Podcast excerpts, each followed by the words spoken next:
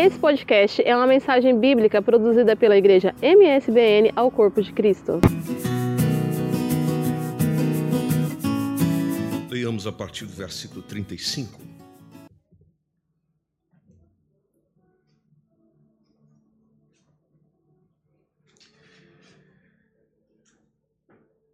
No dia seguinte, João estava outra vez ali, na companhia de dois dos seus discípulos.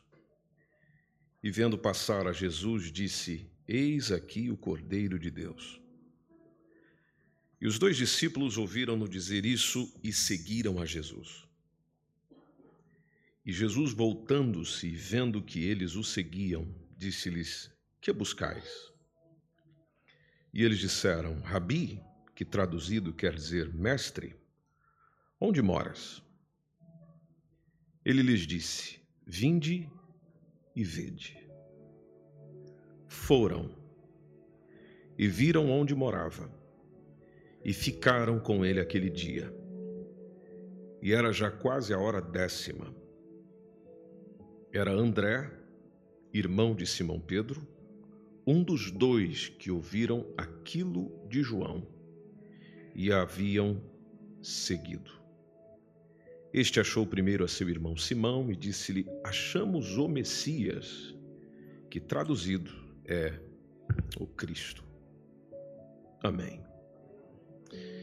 Esta expressão, esse convite de Jesus é um dos mais lindos do Evangelho, quando ele olhou para esses dois homens e disse a eles: Vinde e vede.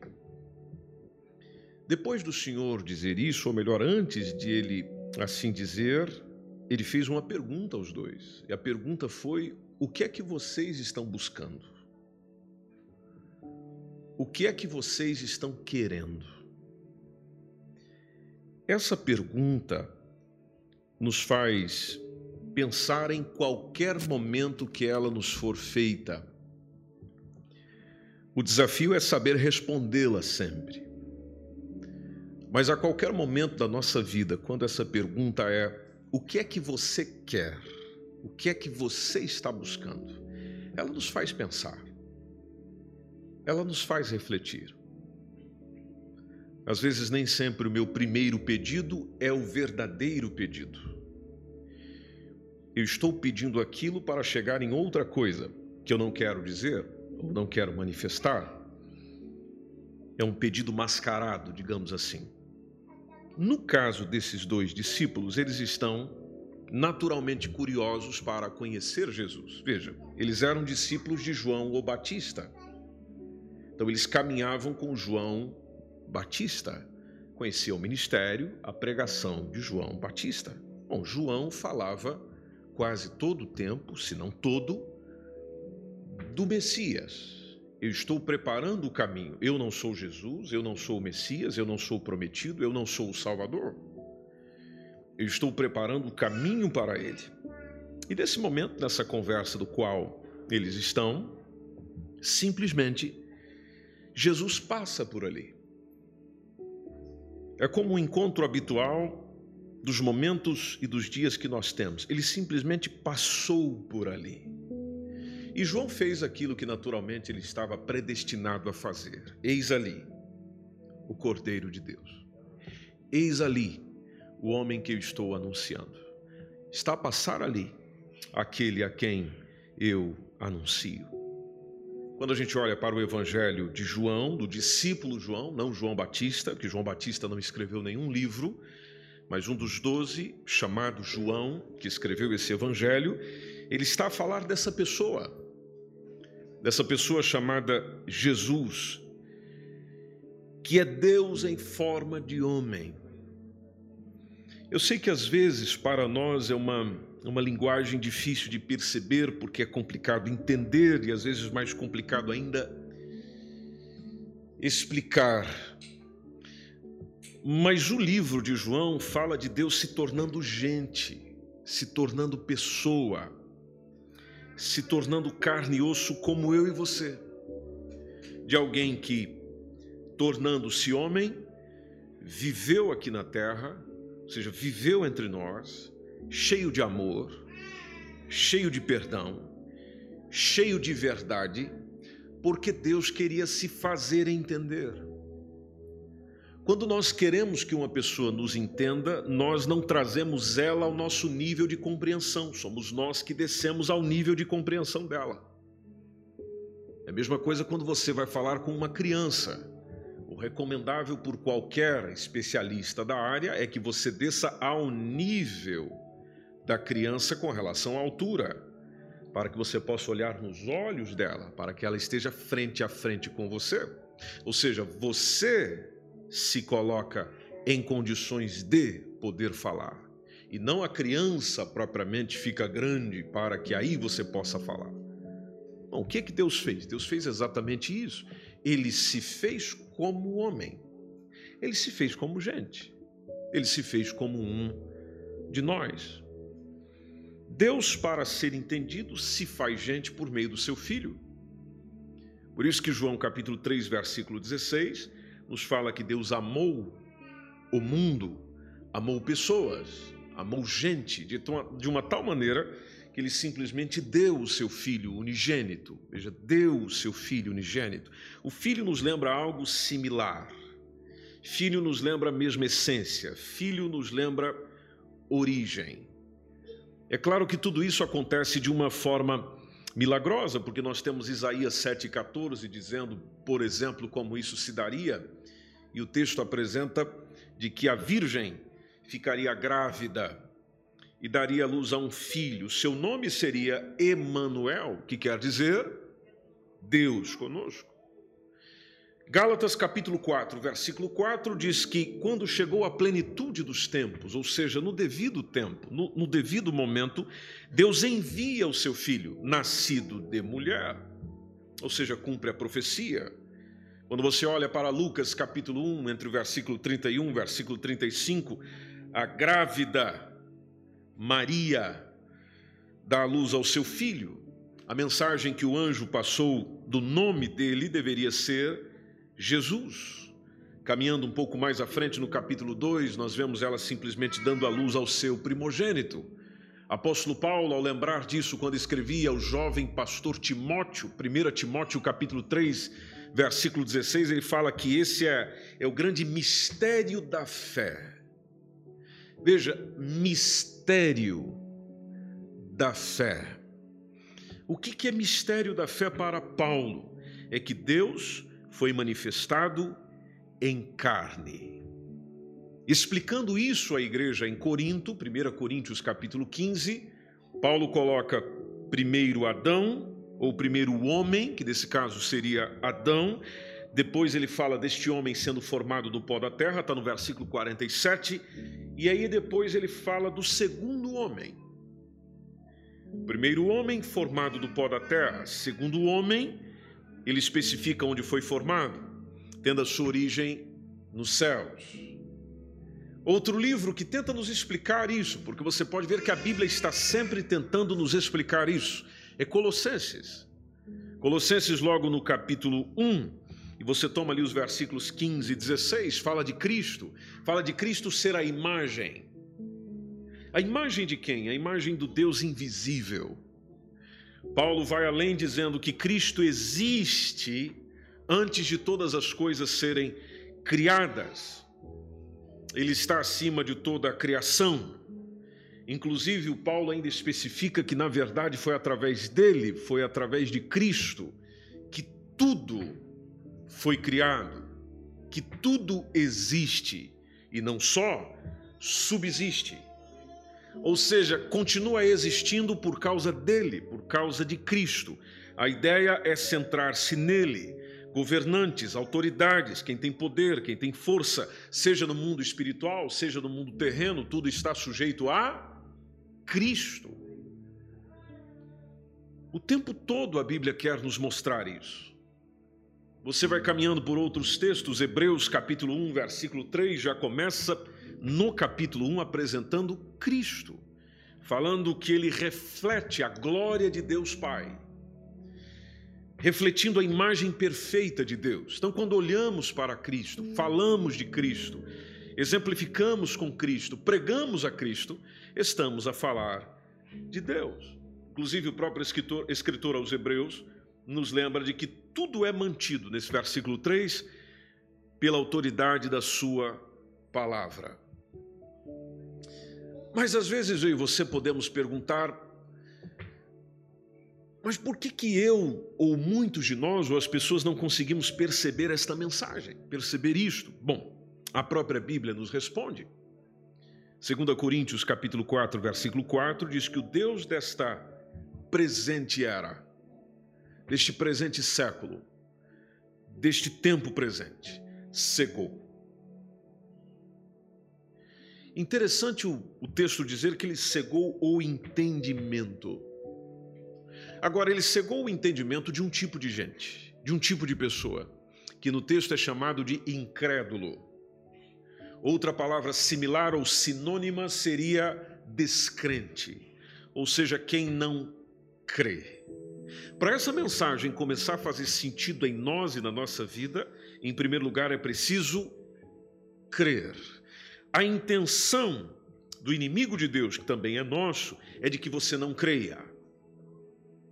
É de que eu e você vamos perdendo aquilo que chamamos de fé, perdendo a crença nessa mensagem.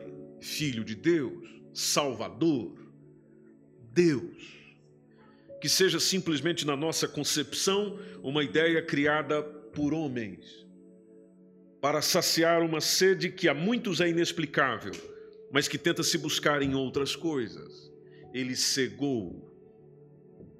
Por isso que eu e você temos que tomar muito cuidado com aquilo que o Deus desta presente era perversa, ou Deus deste século, conforme é citado no texto, quer fazer conosco, ou seja, quer nos fazer perder crença, perder a fé. Se você continuar olhando para o texto, lá está. A ideia dele é a fim de que não resplandeça, ou seja, a gente não veja, não veja a luz do Evangelho. Quem é a luz do Evangelho? Está nas duas últimas linhas, o nome dele, Cristo. Quem é Cristo? Cristo é a imagem de Deus. A imagem de Deus a representação perfeita de Deus. Por quê? Porque Ele é o próprio. Então, apesar de toda a curiosidade, curiosidade que estava comum na vida dos apóstolos, voltando para João capítulo 1, versículo 35, ou melhor dizendo, desses discípulos que estavam com João, nós vemos eles aceitando um convite do vinde e vede, do vem e senta aqui comigo. Vem e me visita. Venha na minha casa. Nós só chamamos para dentro de casa quem você quer que lá esteja. Você nunca chamará para sentar na sua mesa, para sentar no seu sofá, para vir passar um tempo consigo dentro do seu lar, se você não quiser essa pessoa lá. Então o Senhor, simplesmente na curiosidade desses dois discípulos de João, em primeiro lugar, perguntando o que é que vocês estão buscando, eles respondem: Onde é que o Senhor está morando? Que é uma pergunta muito comum do nosso tempo, onde a gente vai falar com as pessoas e nós já jogamos essa pergunta: Onde você mora? Porque nós queremos entender onde você está localizado, onde você vive. Ou seja, eu quero entender por onde você anda, onde você colocou as suas bases, onde você construiu a sua tenda. Você está firmado em quê? Para onde você vai quando você está voltando das suas atividades? De onde você sai quando você vai para outras atividades? Ou seja, qual é a tua base? Qual é o lugar de onde você sai? Qual é o lugar para onde você volta? A resposta de Jesus foi: Vinde e vede. Ele poderia responder como eu e você respondemos: Eu moro no bairro tal, na rua tal, número tal. Não, ele fez diferente.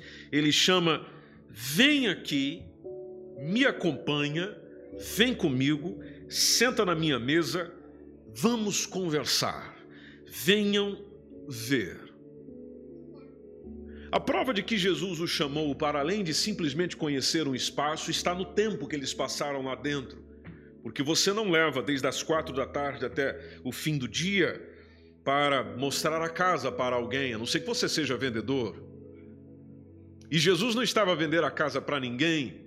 Veja que simplesmente ele acolhe os discípulos, os discípulos passaram lá longas horas. Claro que nessas horas houve conversa, houve troca de, impressões, houve troca de experiências. Jesus não mostrou só a casa, Jesus mostrou quem ele era. E é isso que impressionou os discípulos. E é isso que Jesus quer fazer comigo e consigo. Não é simplesmente conhecer uma igreja. Não é simplesmente conhecer um espaço onde as pessoas cantam, falam desse Deus, comentam sobre esse Deus, discutem sobre esse Deus, discorrem sobre esse Deus. Não, é, é além disso. É de conhecer esse verdadeiro Deus por meio da pessoa de Cristo Jesus.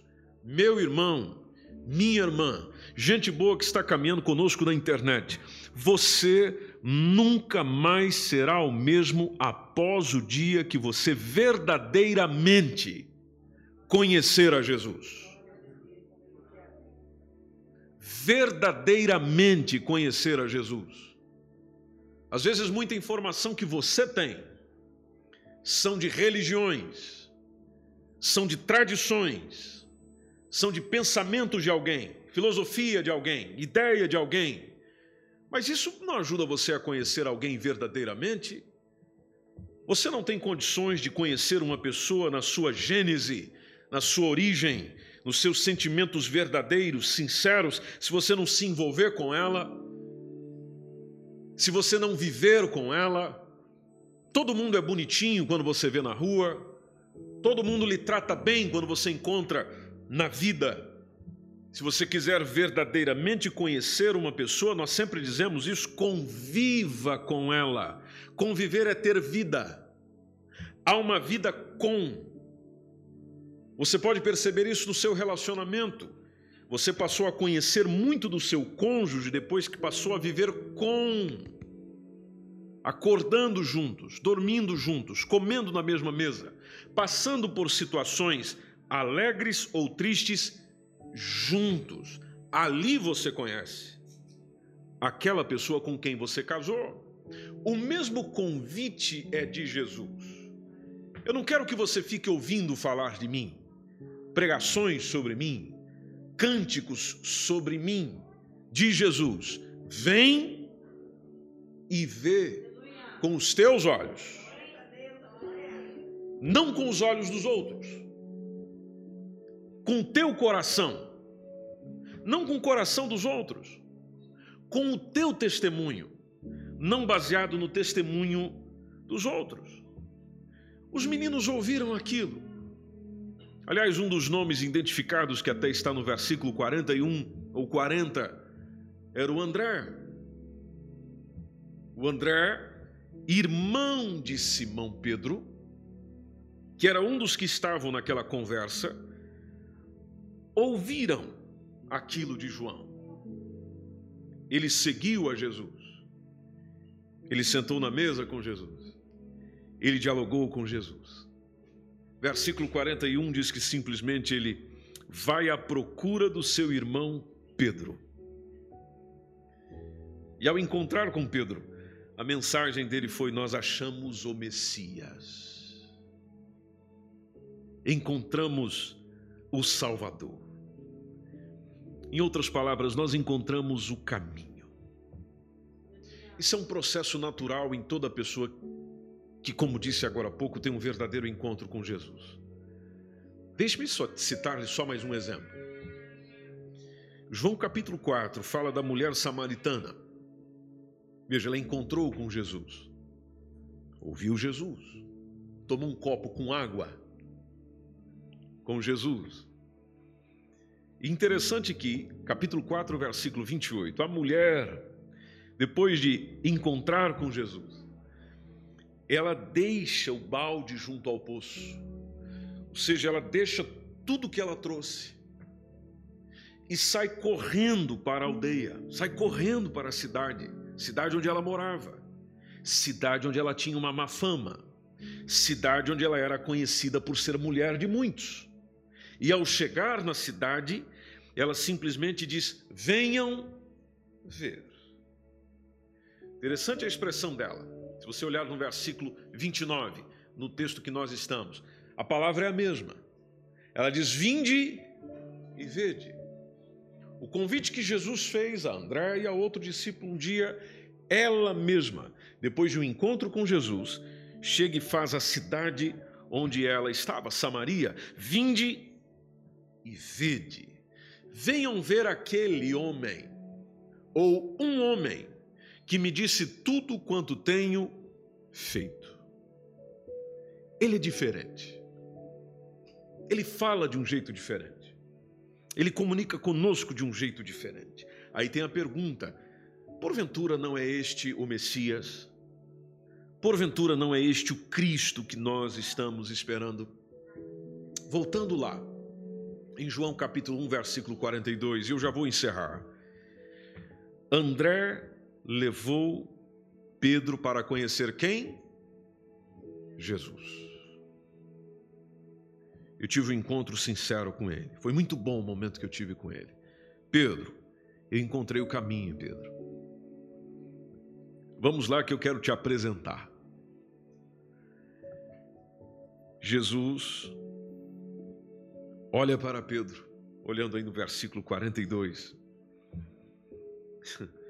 E as coisas já começam a mudar na vida de Pedro na primeira frase, na primeira palavra, porque com Jesus é assim. Ele já começa a falar conosco nas primeiras palavras dele, porque ele sabe o que dizer, ele sabe o que falar, e simplesmente lá está o Senhor identificando a Simão: Tu és Simão. Ninguém me falou de você, mas eu sei quem você é. Tu és Simão filho de Jonas. E o Senhor fez algo interessante aqui com ele, trocando o nome dele.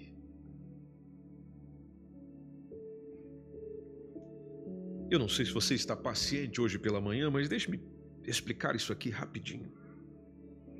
Simão é uma abreviatura de Simeão, um dos doze filhos de Jacó ou filhos de Israel. E, e esse patriarca, ele, ele não ficou conhecido exatamente pelo significado do seu nome, que quer dizer formoso, mas ele fica conhecido pelo seu comportamento impulsivo. Gênesis capítulo 49, versículos 5 a 7. E a partir de então, houve uma profunda renovação no caráter, uma profunda renovação no temperamento, Exatamente como aconteceu com Jacó, Gênesis 32, versículo 28. O que, que acontece com Simão? Qual é o caminho com Simão? O mesmo. Exatamente o mesmo. Jesus está a encontrar com uma pessoa impulsiva, com uma pessoa volúvel. Mas com o passar do tempo, com o tratamento de Jesus, na reunião de Jesus, nos encontros com Jesus, porque Pedro também, o, o Simão Pedro também veio fazer parte do grupo mais próximo de Jesus, dos amigos mais íntimos de Jesus. E o que, que você percebe? Você percebe o caráter, você percebe o temperamento de Pedro sendo trabalhados pelo Senhor. Ou seja, de um homem impulsivo, de um homem volúvel, você vê logo mais à frente alguém firme como uma pedra, por isso o nome Pedro. Todos chegaram a ele, todos chegaram a ele, ou seja, a Cristo, por causa de um vinde e vede. João Batista aponta para Jesus, este é o Cordeiro. Vamos segui-lo. O que é que vocês estão querendo? Onde o senhor mora? Vinde e vede. Jesus, onde o senhor está? Vinde e vede. Jesus, o que, é que o senhor tem para mim? Vinde e vede. O que é que você está querendo? a resposta do Senhor será: vinde e vede. Eu convido você a estar em pé em nome de Jesus.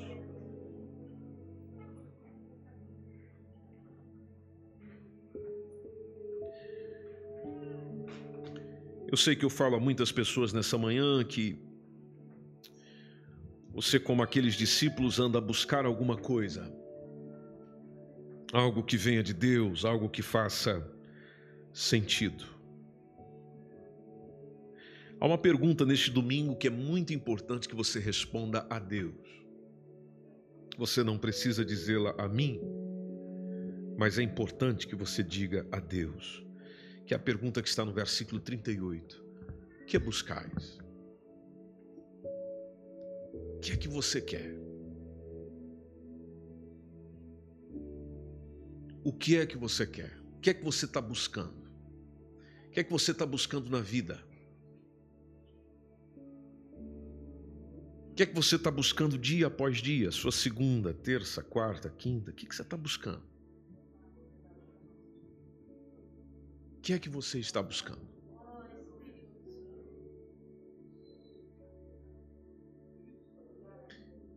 E eu sei que você está indo para o caminho certo que se chama Jesus.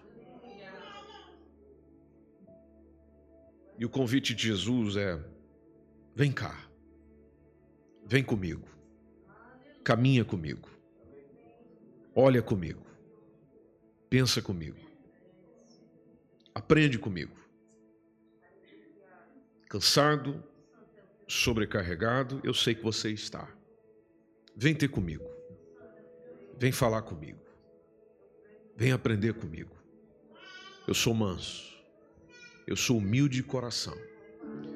Você vai encontrar descanso para a tua alma. Há descanso para a tua alma.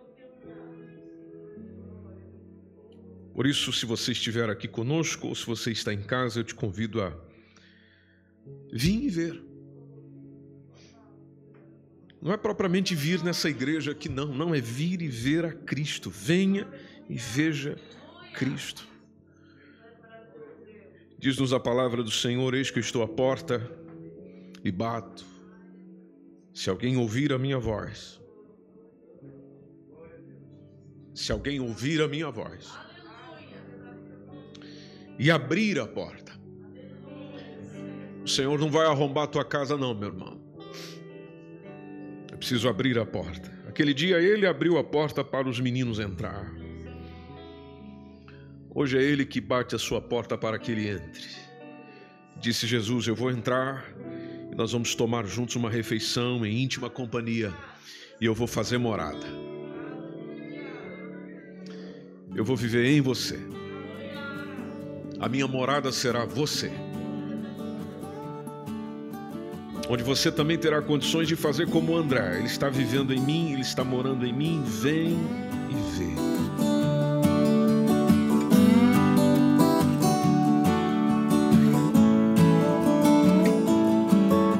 Esse foi mais um podcast, uma mensagem bíblica produzida pela igreja MSVN Oeiras. Siga-nos nas redes sociais, Facebook e Instagram. Subscreva o nosso podcast e também o canal no YouTube.